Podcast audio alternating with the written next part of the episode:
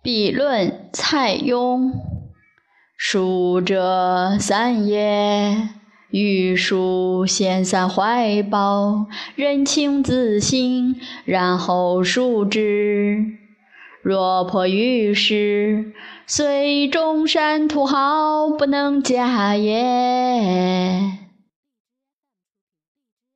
夫书先莫作静思，虽以所识，言不出口，岂不应兮？沉迷神采，如对至尊。则无不善矣。为书之体，须如其形。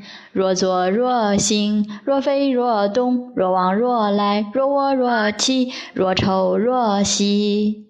若虫食木叶，若利剑长戈，若强弓硬矢，若水火，若云雾，若日月。